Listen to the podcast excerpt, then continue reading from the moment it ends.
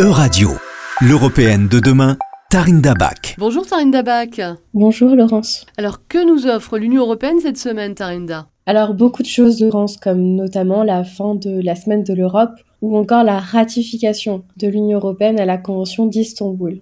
Mais cette semaine, j'avais envie de vous parler d'un événement que l'on célèbre chaque année le temps d'une journée depuis 2014. La journée mondiale de l'hygiène menstruelle, non? Tout à fait Laurence. Chaque 28 mai, nous célébrons cette journée qui vise à sensibiliser et à lutter contre les tabous au sujet des règles, dont notamment la précarité menstruelle. La précarité menstruelle, Tarinda, c'est quoi? La précarité menstruelle désigne la difficulté pour certaines femmes à accéder à des produits d'hygiène menstruelle tels que les tampons ou les serviettes hygiéniques, les cups ou les culottes menstruelles, en raison de leur coût élevé ou de leur rareté. D'ailleurs, Laurence, Selon une étude menée par l'Organisation mondiale de la santé, environ 20% des femmes européennes ont des difficultés à se procurer des produits d'hygiène menstruelle. Cette situation touche particulièrement les femmes en situation précaire, puisque certaines utilisent des chaussettes, du journal ou encore des serviettes qu'elles trouvent dans la rue. Et quelles sont les conséquences de, de cette précarité menstruelle? Alors elle peut avoir des conséquences néfastes sur la santé et la vie quotidienne des femmes. En effet, l'utilisation des produits d'hygiène menstruelle inadaptés ou le manque d'accès à ces produits peut entraîner des infections, des irritations et des complications gynécologiques. Par ailleurs, la précarité menstruelle peut entraîner des absences à l'école ou au travail, ce qui peut avoir des conséquences sur la scolarité et la carrière des femmes. Et, que font les gouvernements pour lutter contre la précarité menstruelle?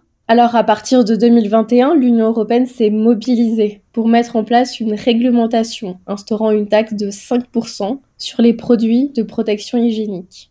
D'ailleurs, cette avancée législative s'accompagne d'un véritable mouvement de mobilisation citoyenne en faveur de la précarité menstruelle au sein des États membres de l'UE. Prenons le cas de l'Écosse en 2018, Laurence. Elle est devenue le premier pays au monde à offrir des produits d'hygiène menstruelle gratuits dans les établissements scolaires, universitaires et les lieux publics. Et deux ans plus tard, en 2020, le gouvernement a adopté unanimement une loi favorisant la distribution de protection hygiénique dans des lieux majeurs de la vie publique, tels que les universités, les pharmacies, les clubs de jeunesse ou les centres communautaires. D'autres pays comme la France et l'Allemagne ont, abaissé la TVA sur les produits d'hygiène menstruelle pour les rendre plus accessibles financièrement. Hein. Parfaitement, Laurence. Pour combattre la précarité menstruelle en Allemagne, des actions ont été entreprises dès 2017, notamment dans les musées, les cafés, les toilettes publiques et les universités, où des tampons hygiéniques ont été mis à disposition en libre service. Puis en mars 2018, une pétition Avoir ces règles n'est pas un luxe a été lancé pour demander la réduction du taux de TVA de 19% sur les produits d'hygiène féminine et pour dénoncer la discrimination fiscale dont sont victimes les femmes. Cette injustice est d'autant plus scandaleuse que certains produits de moins grande nécessité, tels que le café ou le caviar de saumon, bénéficient d'un taux de TVA de 7%. Alors il est grand temps de mettre fin à cette discrimination et de nous battre pour que la problématique de la précarité mensuelle soit prise en compte. Et la France? Alors malgré l'opposition initiale de l'Assemblée nationale, le peuple a finalement obtenu gain de cause pour une baisse de la taxe sur la valeur ajoutée, portant ainsi le taux de 20% à 5,5% du prix hors taxe depuis janvier 2016.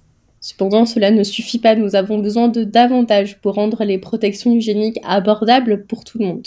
Et heureusement, une mutuelle étudiante rembourse partiellement l'achat de ces produits et de nombreuses collectes sont régulièrement organisées.